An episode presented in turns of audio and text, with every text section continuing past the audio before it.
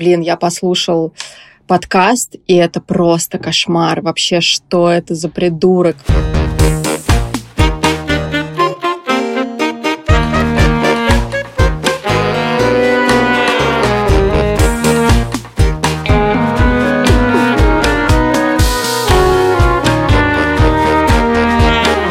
Привет! Это подкаст «Либо выйдет, либо нет». Меня зовут Лика Кремер, и это последний выпуск сезона питчей. Это был экспериментальный сезон, и теперь нам очень нужно оценить, насколько нам удался этот эксперимент.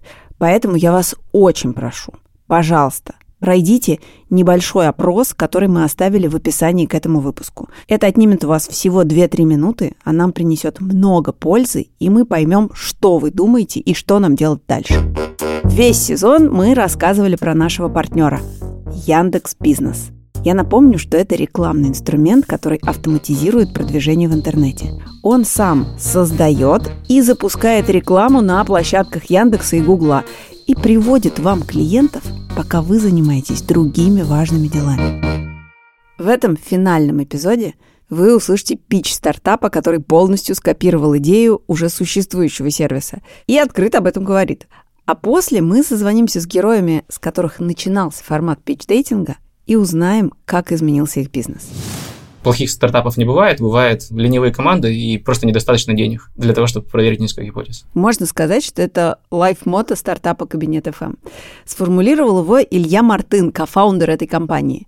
В позапрошлом 2020 году Илья вместе с партнером Дмитрием Кипкало начал делать сервис, который помогает назначать онлайн-встречи в календаре, в том числе платные. Это простая идея, и очень понятно, какую боль она закрывает. Поэтому, естественно, такой стартап уже работает на американском рынке и оценивается в 3 миллиарда долларов. Называется он Calendly. И у Calendly есть один недостаток, в котором Илья увидел бизнес-возможность. Платежные системы, которые можно подключать, это Stripe и PayPal. Stripe в России подключить вообще невозможно, PayPal можно подключить на прием, но нужно будет использовать какие-то там сторонние прокси платежной системы для того, чтобы вывести деньги. И в целом смысл в том, что любой подобный сервис, если им пользоваться для монетизации экспертизы, то есть продавать консультации, продавать встречи, уроки и так далее, то он требует более такой тесной локализации. В этом плане Calendly отличный сервис для США, но не очень подходящий для всего остального. Calendly использует платежные системы, которые не работают в России. И на этом конкурентном преимуществе он и стал строить кабинет FM. Как и Calendly, они делали сервис для специалистов, которые работают с клиентами онлайн. То есть для психологов, репетиторов и всяких коучей. И когда они выкатили первую версию продукта на рынок, все, что могло пойти не так, пошло не так. Мы на старте сделали плохой продукт, получили много аудитории, и она ей не пользовалась. Люди заполняли клевую информацию себе и больше ничего не делали. Мы сидели, ждали, пока они начнут рассылать ссылку своим клиентам, а они сидели, ждали, когда мы им приведем клиентов. Когда мы начали разбираться в этом, то оказалось, что у нас на лендинге были немножко двухсмысленные фразы, и они воспринимали проект как следующий профи.ру или Сберуслуги, а мы ждали, что они будут пользоваться этим как онлайн-записью. Когда мы это поняли, то нужно было ну, прям все переделывать. Потом выяснилось, что видеоконференции, которые они добавили в кабинет, мало того, что плохо работали, так еще и приводили им вообще не ту целевую аудиторию. Нам на тот момент казалась клевой идеей, что люди будут не переходить куда-то в Zoom, а прямо на нашей площадке пользоваться еще и видеокабинетом. И жизнь показала следующее. Видеосервис в веб-браузере работает, во-первых, нестабильно, потому что чрезвычайно зависит от обновлений производителя браузера. А во-вторых, он спрашивает доступы к камере и микрофону. И люди зачастую, когда видят там первый раз не совсем знакомый сайт, у них запрашивают доступ к микрофону и камере, они его запрещают, потому что, ну, банально страшно. В конечном итоге это приводило к дополнительным отказам. То есть люди уходили с площадки,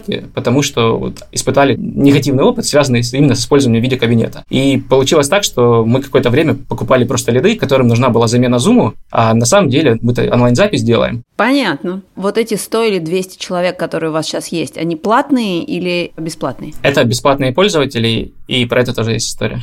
Когда мы увидели, что люди нами не пользуются, у нас было две основные гипотезы. Или мы сделали очень плохой продукт, или мы очень сильно перестарались с монетизацией, потому что мы там слишком рано пользователя просим деньги. Соответственно, первым делом мы порезали тарифы так, чтобы продуктом можно было пользоваться бесплатно. Когда мы убедились, что они все равно не пользуются, мы вот начали все остальное переделывать. Пока Илья и Дима копировали Календли и планировали зарабатывать на самозанятых, неожиданно обнаружилось, что у кабинет может быть совсем другое, намного более прибыльное направление B2B. У айтехов, которые проводят групповые персональные занятия, у них единственный работающий способ продажи – это бесплатные вводные уроки. И этих бесплатных вводных уроков должно быть достаточно много, чтобы, соответственно, продавать основной продукт. И мы помогаем им эти встречи организовывать. Почему это клевая штука? Все, кто проводит бесплатные занятия, у них еще есть проблема с доходимостью. Есть очевидный выход, как с этой ситуацией бороться. Его придумали авиакомпании еще там 30 лет назад. Это достаточно очевидные даже на тот момент были мат-модели, которые позволяли рассчитывать в зависимости от рейса, от его времени, какая будет у него наполняемость, и продавать просто больше билетов. Мы в кабинете делаем ровно то же самое. Есть очень крупные ребята, очень клевые школы английского языка, у которых там больше 2000 сотрудников. Сейчас для нас самый очевидный вариант, как в течение, допустим, следующих 12 месяцев выйти на выручку там 50-60 тысяч долларов, это просто подключить несколько вот таких гигантских компаний. Ну, то есть, вообще-то они опять подсмотрели чужое решение. Это может называться «внедрить лучшие практики», может называться «предпринимательская смекалка», но основная проблема, которая у них по-прежнему есть, такая. Ни одна крупная школа не хочет первой заключать контракт с кабинетом. На данный момент мы хотим понять, на какой мы аудитории остановимся все-таки. Это могут быть одиночки, и это могут быть компании. Решить мы это сможем после непосредственно того, как внедрим оплаты и посмотрим метрики, которые у нас получатся. Сейчас вам нужно сколько денег? Сейчас мы собираем всего 250 тысяч долларов, из них 200 мы уже собрали, и, соответственно, нам осталось закрыть еще 50. Слушайте, это очень забавно, потому что у вас в презентации написано, что всего 200 вы ищете, и что осталось найти 50. Значит, вы еще 50, видимо, нашли с тех пор, как сделали презентацию, да, и решили, что еще полтинчик вам не помешает совершенно. Э, да, точно такая история. Это очаровательно. Бизнес-консультант Саша Мансилия, как обычно, готов дать несколько ценных советов перед питчингом. Мне совсем непонятно пока, в чем ваше конкурентное преимущество по сравнению с тем же самым Calendly. Ну, помимо того, что вы там затачиваетесь под конкретную нишу. Ну, хорошо, но они большая компания, они могут под несколько ниш параллельно затачиваться разными командами. Да, у них не должно быть эти проблемы. То есть, да, Calendly пользуются люди для своих персональных, но никто из них там особо не платит, а бизнес нормально им пользоваться в принципе не может, потому что в нем нет русской локализации. Соответственно, на российском рынке рынке у нас совсем другие конкуренты. Там, в первую очередь, допустим, Y-Clients. Y-Clients – это сервис онлайн-записи, который встраивается в другие платформы, и его можно использовать для записи на разные офлайн услуги Например, им пользуются всякие маникюрные салоны или парикмахерские, потому что очень удобно записываться к конкретному мастеру прямо в Инстаграме. На сегодня для Y-Clients там целевой сегмент – это офлайн бизнес в котором работает 2-3 человека, и который, соответственно, там записываются прямо к этим людям. Они очень сильны в этом сегменте. Насколько я помню, платных пользователей у них порядка 25 тысяч, но они вообще не фокусируются на компаниях, в которых больше 10 сотрудников, просто потому что им это неинтересно с точки зрения бизнес-модели. И второе, ну, большое разделение, это все-таки офлайн и онлайн взаимодействие, потому что в нем тоже есть определенные нюансы. Если резюмировать, то вы фокусируетесь на российском рынке и на определенных нишах, в которых лидеры российского рынка пока не очень работают. Мне кажется, они не смогут работать, потому что проекту 12 лет, и я понимаю, какой у них есть, скажем так, багаж того кода, который они уже написали. Это просто нужно запускать новый проект, ставить его рядом, а не пивотить, скажем так, проект, в котором 25 тысяч пользователей по 3 человека. Мне просто кажется, Илья, что вам не хватает одной страницы в вашем питче, где вы вот что-то про это все говорите. Про то, как вы видите свой рынок, на самом деле, и про то, как вы на самом деле видите свою конкуренцию. Потому что сейчас, конечно, слайд номер пять, на котором две оси вы, Calendly и Chili Piper, он прекрасен своей простотой и понятностью, но кажется, это слишком простой, потому что, кажется, 80% того, что на самом деле надо инвестору понимать про ваш рынок и конкуренцию на нем, мы здесь вообще не увидим. Кстати, 27 января у Саши стартует онлайн-курс как написать бизнес-план. А я напомню, что весь наш стартап студия «Либо-либо» началась с бизнес-плана, написанного Сашей Мансилией. Так что если вы тоже хотите получить совет про инвесторскую презентацию, научиться строить финансовую модель, то скорее записывайтесь. Все подробности в описании этого выпуска.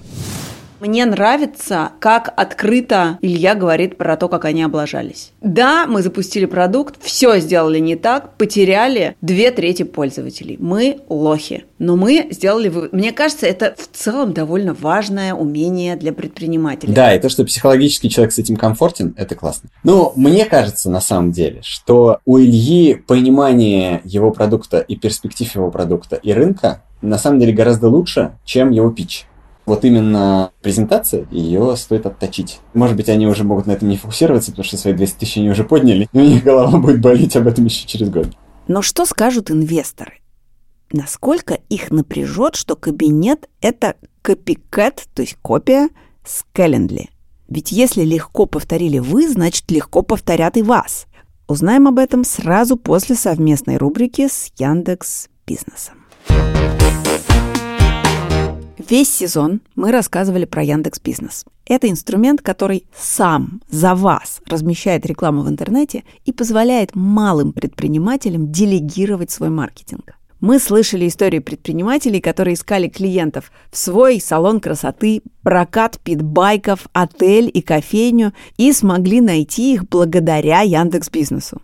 А в последней рубрике этого сезона мы решили узнать, а как это вообще устроено со стороны Яндекс Бизнеса. Меня зовут Роман Чернин, я руковожу сервисами для малого бизнеса в Яндексе. Ну, то есть наша миссия сделать так, чтобы любой бизнес в России мог за адекватную для этого бизнеса цену получать клиентов.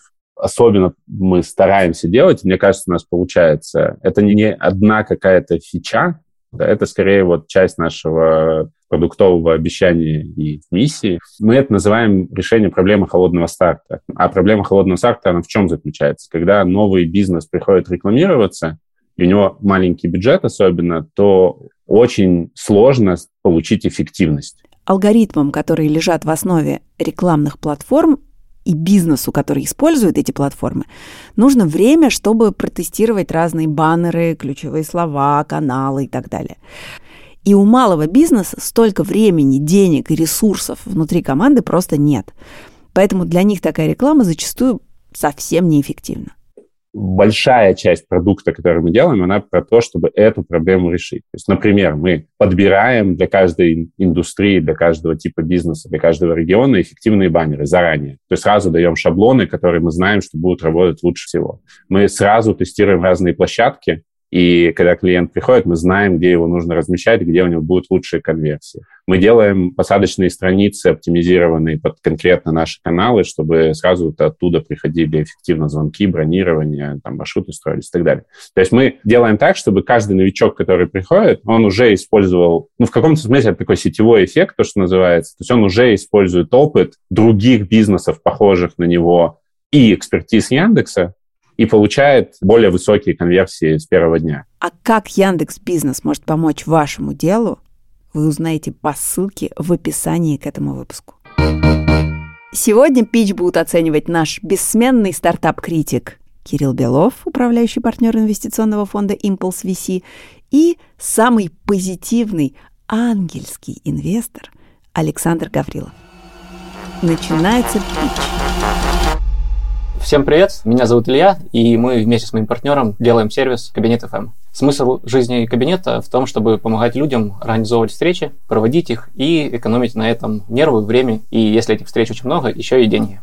Ничего нового в сервисах онлайн-записи нет, и на рынке России есть один понятный лидер. Это сервис Y-Clients, у которого порядка 450 миллионов рублей выручка за прошлый год, 25 тысяч платящих клиентов, ну и в целом он, наверное, классно решает свои задачи. Но, в принципе, может быть по-другому. На американском рынке есть аналог, сервис Calendly. Он достаточно крупный. Собственно, что мы с партнером решили сделать, это скопировать сервис Calendly на российский рынок. Заметьте, что Илья теперь начинает свой пич со сравнения с конкурентами – российским сервисом Y-Clients и американским Calendly. Где мы сейчас находимся? Мы начали делать проект в мае прошлого года, выпустили первую версию в августе, и изначально это была версия для самозанятых. Мы видели свою аудиторию как психологов, психиатров, репетиторов, которые работают в одиночку и хотели им дать коробочный продукт, который будет быстро настраиваться и позволять им быстро забить встречу, принять оплату, собрать отзывы и напомнить о встрече, чтобы люди пришли. Но примерно через полгода работы к нам начал обращаться еще бизнес, и они начали спрашивать нас про кейсы, про которые мы совершенно не подозревали.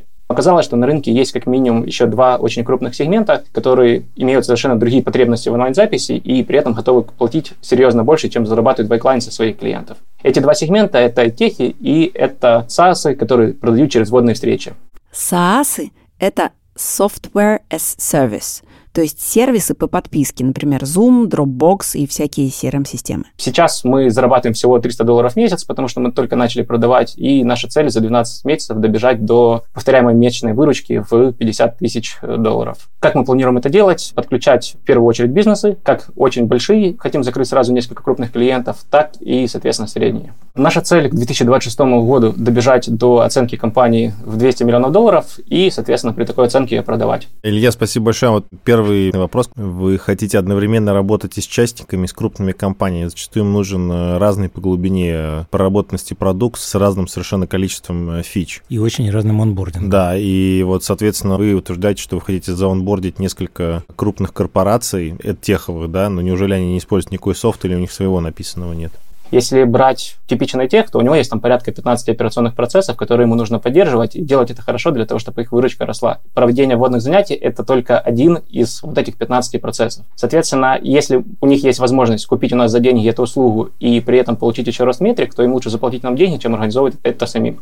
Вы что, собственно говоря, делаете? Вы делаете лендинг, вы помогаете записать много людей, вы интегрируетесь в их CRM-ку. Вот я ничего не понял, исходя из того, вот, собственно в чем продукт? Мы берем 100 человек, которые готовы, допустим, проводить водные занятия, и объединяем их в один календарик. И мы позволяем сверху тех людей, которые есть, записывать большее количество клиентов. То есть вы внутренний продукт, вы не помогаете снаружи людям как-то лучше приземляться и лучше записываться, а вы внутренний продукт, который говорит о том, что допродай еще, оставь лендинг открытым на открытые занятия на это время. Да, я вот с копией Calendly, наверное, более-менее понятно, хотя я не очень там верю в копикаты, да, там особенно в таком-то относительно узком российском рынке, где многие готовы платить. Мне понравился уход в B2B, нужен более длинный разговор, да, затеять э, с точки зрения понятия, вы фича или вы реальный продукт, от которого нельзя будет отказаться. Вот этот вот сервис, то, что вы фича делаете, перебукирование, да, там овербукинг, ну, она понятна. Легко ли она повторяема? Я думаю, очень. Даете ли вы какой-то очень серьезный инфраструктурный э, продукт, да, который неким слоем, middle layer или чем-то ложится внутрь процессов тех и его оттуда не выкорчивать, я пока вот не понял, честно. Ребятам побольше, мы не можем в них залезть просто так, поэтому нам нужна какая-то точка входа. И эта точка входа это овербукинг. Написать его в лоб можно за неделю. И это то, что мы сейчас сделали. Но мы хотим с ним двигаться немножко внутрь и улучшать его путем того, что овербукинг будет автоматически, он будет рассчитываться, исходя из нескольких параметров. Потому что на самом деле вот эта доходимость зависит от каналов трафика, она зависит от времени, на которое человек записывается. Автоматический овербукинг, который рассчитывается и позволяет максимально точно забивать слоты, это уже как раз та фича, которую, во-первых, сложно повторить, а во-вторых, за счет большего датасета мы можем сделать лучше, чем каждая взятая отдельная компания. Кажется, что, ну, условно, амбициозный какой-нибудь Тинькофф банк может прийти и, увидев э, в этом некую платежку, продукт, который ему как банку комплементарен, высадить там 20-30 программистов, чтобы написать, ну, похожий продукт. Или купить у Ильи. Мы не знаем примеров, что Тинькофф банк покупает компании. А вот второе направление B2B кажется довольно перспективным и интересным, даже с точки зрения международной. Илья затронул очень тонкий момент, что действительно конверсия трафика на различных стадиях, в зависимости от, даже от того, какая рекламная кампания была проведена с точки зрения креатива, с какой точностью, каким таргетингом, каким охватом, влияет на огромное количество, в том числе овербукинга, который можно сделать. И просто нужно понимать, насколько это сильно влияет на бизнес. И потенциально такой продукт может быть интересен не только только теху, но и врачам, и кому угодно. И в онлайн-записях. Ну, короче, этот спектр применений может быть очень интересный, можно покреативить очень серьезно. Сама идея, этот вот овербукинг, он звучит очень талантливо. Вопрос, как его применить. Мне это понравилось вот в том, про что Илья рассказывал, да, что они за год быстро тестировали, что вообще не характерно для маленьких кодерских команд, что они за год оттестировали гипотезу, обнаружили спрос не там, обнаружили спрос не на то, переписали все. Мне кажется, я могу ошибаться. Но сама по себе идея взять то, что есть на топовых рынках, посмотреть на то, на какие рынки команды с топовых рынков идут, и уползти на другие рынки и сидеть там, окопавшись, она милая, но часто очень подводит. В действительности низкомаржинальные рынки, на них потому и не начинается никакое движение, да, что на них трудно выжить. Но то, что ребята очень быстро, начав с какой-то вещи, которая просто копировала чужие достижения, нащупали совершенно другую нишу и другой продукт, да, это хорошо. Я все думаю, это встреча, вложение, инвестиции, вот нет? Пообщаться-то есть про что. Хорошо, спасибо, Илья. Спасибо. Илья, было очень интересно, спасибо. Счастливо. А теперь финальное слово инвесторов интересно, хотя и не стопроцентно дать денег ребятам с русским Calendly, не потому, что я верю в русский Calendly, а потому, что, мне кажется, они умеют быстро двигаться и быстро менять гипотезу. Правда, совершенно очевидно, и тут мы это несколько раз уже сказали, именно за счет того, что они быстро двигаются и быстро меняют гипотезы, они уже сформировали две, которые их будут разрывать, и должны будут в очень короткие сроки свой B2C утопить в ведре, как лишнего... Более того, они сейчас сейчас он не стал это рассказывать, а меня подкупило, что на первой встрече Илья рассказал, что они очень быстро выкатили продукт и адски облажались, потому что вообще все пошло не так. То есть нагнали туда людей, а продукт был вообще непонятный, вообще не Это про очень то. хорошо. Вот, и он Это очень круто. круто, что рассказал, Нет, это очень круто, что он так сделал. что они так выкатили. Ну, конечно, ну, потому что классический антипример российского предпринимателя, который сначала долго пилит технологию, идею, технологию, потом продукт, потом никому не нужна. То есть они сначала сделали что-то там из полтора мешка дыма и ничего, а потом как бы оп, не работает, ну вот значит надо теперь делать работающее, раз люди захотели этим пользоваться. Это очень правильный подход. Мне кажется, что у ребят именно предпринимательские компетенции, они прям в порядочке. У нас в портфеле есть э, ряд маркетинговых технологий. На мой взгляд, это продукт чисто маркетинговой технологии, А что ты объясни, почему он маркетинговый? Ну, по сути, он тебе помогает увеличить э, количество людей, которые тебе в конце приходят на покупку продукта. Тут просто нужно выяснять, на каком масштабе это становится, условно говоря, там сотнями тысяч и миллионов долларов. И, соответственно, если это действительно на уровне там врача, психолога, цифровой консультации или еще чего-то, или онлайн-школы действительно оказывает очень значительный эффект, и это очень сложно повторить вот в таком качестве, то потенциально это весь рынок. Но, к сожалению, это рынок не России, это тоже нужно понять. Через год придут молодые ребята, очень голодные, два специалиста в data science, и увидят, что есть Cabinet FM, и у него выручка 300 миллионов рублей, условно, 200. Для них это космические деньги, просто невероятные. И они скажут, так, Срочно Вась, это срочно делаем». делаем, можем сделать так же. Они через две недели, натырив откуда данные, что-то сделав, получат результат, который на 80% будет похож на Cabinet FM. Но Cabinet FM будет стоить, условно говоря, для каждого преподавателя лицензия там 700 рублей, а эти ребята будут продавать за, не знаю, там 100 рублей. И это начнется каннибализм, потому что в России рынок Красный океан превращается очень быстро. Но если ты выходишь на западный рынок, там это все чуть сложнее, естественно, становится. Ну, или любой другой иностранный. То есть, на мой взгляд, то, что они создают, нужно, во-первых, а, приладить к каким-то индустриям, другим, не только теху, а второй, все-таки выходить на международные рынки. Поэтому, если говорить, чтобы я прямо сейчас дал деньги, просто у моего фонда есть специализация в маркетинге, Мгм. я смогу дать довольно большое количество связей, советов, может быть, чего избежать, чего не сделать. Спасибо большое, все. И так как это финальный эпизод этого сезона питчей, то я не могу ничего закончить, как и начать без Кати. Катя, Привет. возвращайся. Как ты тут была без меня, Лика? Ты помнишь, что мы с тобой... Открывали эту студию? Нет, нет, месяц назад мы были на какой-то вечеринке, на каком-то мероприятии, и ты мне говоришь, кажется, здесь никто не занимается ничем интересным. Так вот, я тебе скажу, как я без тебя. Я каждую запись питчинга совершенно нахожусь в восхищении от того, что люди занимаются какой-то невероятной херней, которая бы в жизни мне не пришла в голову, и все это очень интересно. Но есть группа слушателей, группа недовольных изменением формата. Они говорят, ну что ж такое? Ну когда же вернутся Лика с Катей, вот как раньше? Я тут. Чтобы они ругались, лили слезки. У меня нету на это сил вообще. А у тебя, Катя? У меня есть новые силы, у меня очень много новых сил, я их пущу на то, чтобы заставить тебя снимать ТикТок. Вот такие новости. Хорошо, сейчас я тебе тогда еще такую вещь расскажу. Ты знаешь, я поговорила с теми, с кого начался этот сезон питчей. А именно с Павлом из стартапа «Фалафель». Помнишь такого? Конечно, из его блокнотика, который он оставил, Лева сделал дневничок хорошего и каждый день записывает на него, что хорошего сегодня произошло. Он посчитал, что страничек у него осталось до 18 февраля. Впечатления на самом деле классные. Большое спасибо, что вы нас позвали. Было интересно получить фидбэк. Хотя и как бы от Кирилла Белова мы его получили довольно жесткий.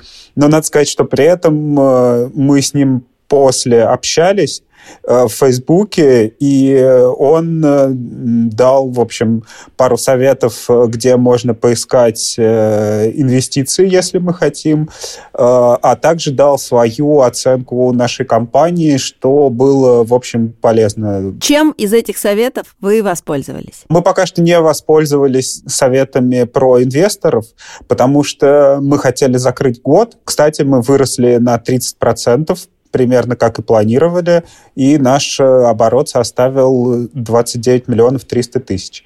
Мы довольны. А те советы, которые дал Кирилл, к кому пойти, куда сходить, вы этим людям хотя бы написали? Нет, еще не было. О боже, ну что ж вы такие медленные? Э, Ну, вот такой у нас, э, как э, Кирилл Белов говорит, смузи-бизнес. Я поговорила с Соломоном из И Из анимопуса. из анимопуса, да, и никогда все равно не запомнит название, но, несмотря на сложность названия, Соломон поднял инвестиции. Скажи, пожалуйста, из сегодняшнего дня, как тебе вспоминается пич? Весело было. Приятно, мне очень понравилось. Как изменилась твоя жизнь и жизнь вашей компании с тех пор, как ты к нам приходил? Очень много чего произошло, просто куча всего. Надо сказать, что это не связано с тем, что я пришел на подкаст. Леша позвал на встречу. Мы сходили... По-моему, Руслан зовут его э, товарища, с которым они вместе делают проект. Руслан и Леша, да, они вместе. Да, да. Да, вот мы. Руслан потом стал тоже одним из инвесторов в нашем подкасте. мы к ним пришли на встречу, очень мило побеседовали. И я помню, что когда мы с Даней уходили со встречи, мы просто были абсолютно уверены, что через два дня они позвонят, скажут, заберите наши деньги. Но они позвонили и этого не сказали. Вот, точнее, написали, что э, интересный проект, что мы им понравились, но стадия рановатая, и они пока не готовы в нее инвестировать, в нас инвестировать, и сказали сообщить им через полгода, как у нас появится traction и какие-то серьезные цифры. А дальше мы дозакрыли раунд, у нас было 50 тысяч долларов, и нам дали еще 150. Э, Одна из ярких штук, которая с нами произошла, это партнерство с детским миром. Уже, собственно, есть фактически приложение, которое на российском рынке, оно, в нем есть брендинг детского мира сейчас. Вот. Но то, что с нами будет происходить в 2022 году, я рассказать не могу. Когда пойдете за следующим раундом? Если бы мы запускали платный маркетинг, то мы бы точно совершенно в феврале начали бы срочно искать деньги, потому что это самая большая статья расходов. Поскольку мы этого не делаем, мы пока что деньги искать не будем, нам их спокойно хватит до лета, того, того что у нас сейчас есть. И плюс результаты вот этого большого проекта, который мы запускаем, э, покажут нам вообще, на что нам, на что нам поднимать раунд. Мы еще вернемся к вам. Спасибо большое. Я буду очень рад. Я только что созвонилась с Дашей Сонькиной. Даша сказала много прекрасного, в том числе, что надо просто общаться с другими людьми. После питча там в течение недели люди, которых я встречала, даже с которыми мы были мало знакомы, очень часто мне говорили, блин, я послушал подкаст, и это просто кошмар. Вообще, что это за придурок? И так далее. Вот. При этом, э, ну, я должна сказать, что я сама так не считала. Это все ребята прекрасные, но они совершенно как бы из другой э, области, да, там это журналистика, не знаю, там пиар, медиа и так далее. Вот, э, в бизнесе все происходит немножко по-другому, но бывают гораздо более жесткие ситуации, и если ты не можешь э, их выдержать, ну, лучше заняться чем-то другим и поберечь свои нервы. На самом деле, я, э, ну, после подкаста написала Кате Крангаус, что спасибо большое, что она меня позвала. И она мне в ответ на это написала, что Белов спрашивал, твой контакт собирается тебе написать. И для меня это было супер удивительно. У меня просто, знаешь, было такое чувство, как вот, э, не знаю, там, тебе нравится мальчик, ты думаешь, ты ему не нравишься, а тут вдруг он что-то про тебя спрашивает. Вот. Ну, то есть, типа, он признал твою ценность и хочет с тобой пообщаться. Это важно. И мне, на самом деле, написал Кирилл, и мы с ним э, встретились, наверное, где-то, может быть, через неделю после того, как мы списались. Ну, например, он мне сказал, тебе нужно там побольше пообщаться с предпринимателями, инвесторами, ну и вообще почувствовать, что такое быть человеком, не знаю, с большим состоянием. Мне не дали деньги, да, но мне кажется, что я получила гораздо более важный результат в формате какого-то там направления, да, куда дальше идти. И это тоже неплохо, потому что если представить себе, что ну, мне просто вот дали на блюдечке там, мои 13 миллионов, которые мне нужны, наверное, я бы как-то по-другому их использовала. То есть 13 миллионов ты пока не нашла? Нет, я пока не нашла, потому что я больше их не искала, и я поняла, что мне нужно немножко перестроить вообще всю как бы свою презентацию и формат. И, ну, я просто чуть больше стала понимать, да, там про каналы продаж и так далее. Опять же, благодаря тому, что прошло время. Ну, я сейчас приболела, но э, я со следующей недели опять как бы этим займусь, но уже по-другому. Как по-другому? Э, У моей мамы есть такая любимая поговорка, э, которая так звучит э, «стучитесь, и вам откроют».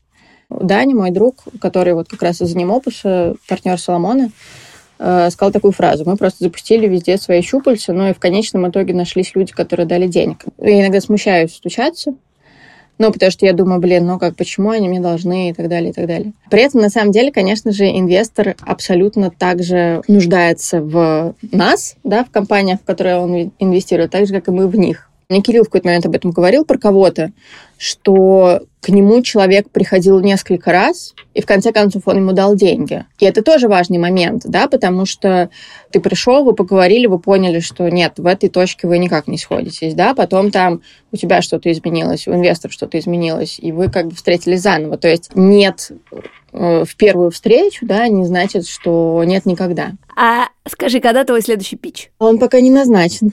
Ну вот, я говорю, что я буду заниматься этим со следующей недели. Хорошо, но мы подняли инвестиции. Что дальше? Про это мы, кстати, еще не рассказывали. Ты только что просто слила. Мы тоже, мы еще про не подписали договор, но мы... Мы расскажем об этом в нашем инстаграме либо-либо студио. Ты вообще выполняешь главные функции? Да, я все, каждый да? Ты просто не слушаешь этот подкаст. Угу. Каждый выпуск я говорю, если вы хотите по-прежнему следить за нами и, и за тем, узнать, что происходит... какие инвестиции у кого мы подняли, прямо сейчас подписывайтесь на инстаграм либо-либо студио. И тогда, может быть, через месяц мы вам что-нибудь расскажем. Лика, ты такая молодец. Ты, несмотря на то, что я оставила тебя с этими людьми из другого мира, с большими деньгами и странными идеями, ты молодец, я тобой горжусь. Я тебе больше не нужна. Нет, нет. Это нет. был... Куда пошла? Это был...